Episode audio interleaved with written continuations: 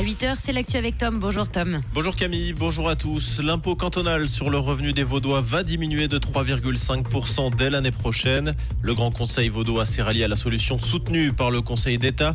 Cette réduction va entraîner une perte de 105 millions de francs pour les caisses de l'État. Le Parti socialiste parle d'une occasion manquée de faire un geste pour la classe moyenne. Le groupe dénonce également une réduction qui servira avant tout les milieux les plus aisés. La conseillère d'État Valérie Ditli se défend d'avoir adopté une réduction équilibrée, réfléchie et raisonnable. Le vol de rapatriement en provenance de Tel Aviv en Israël est arrivé à Zurich hier avec 224 personnes à son bord. Un second vol est prévu aujourd'hui avec 215 places. Ce dernier doit décoller à 18h pour atterrir en Suisse à 21h30. Ce à cause des affrontements qui se poursuivent sur place. En marge de ces combats, justement, un peu plus d'un millier de personnes s'est rassemblé hier soir à Zurich par solidarité avec Israël.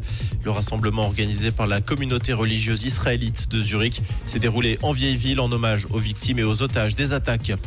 Fin d'une saga judiciaire entre les gens du voyage et la justice vaudoise. Trois membres de la communauté ont été condamnés pour avoir enfreint la loi sur la protection des eaux à Bussigny.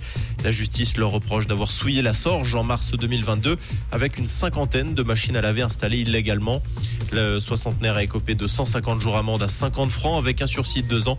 Chaque membre du trio s'est également vu infliger une amende de 1500 francs.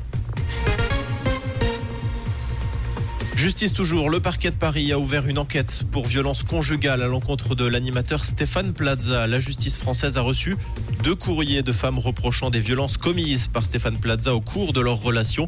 Il s'agirait d'humiliation, de menaces, de violences verbales et pour deux d'entre elles, de violences physiques.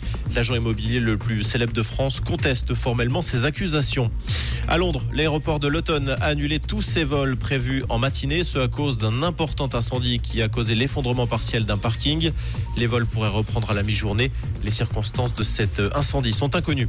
Prévu initialement demain à Tel Aviv, le match de football entre la Suisse et Israël se jouera finalement le 15 novembre prochain. L'annonce de l'UEFA est tombée hier au vu de la reprise du conflit entre le Hamas et l'État israélien. Le lieu de cette rencontre reste à déterminer. La Nati qui affrontera, je le rappelle, la Biélorussie ce dimanche à Saint-Gall. Comprendre ce qui se passe en Suisse romande et dans le monde, c'est aussi sur. Rouge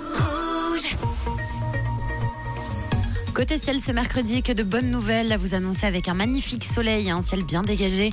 N'oubliez pas de prendre avec vous une petite veste hein. en matinée sur les épaules, c'est toujours utile. On a 13 degrés à Chamblon, 14 degrés à Bramblanc et 15 degrés à Tartenien ce matin, avec des températures qui font du bien au moral, 26 degrés au meilleur de la journée. Un bon mercredi et bon café la team.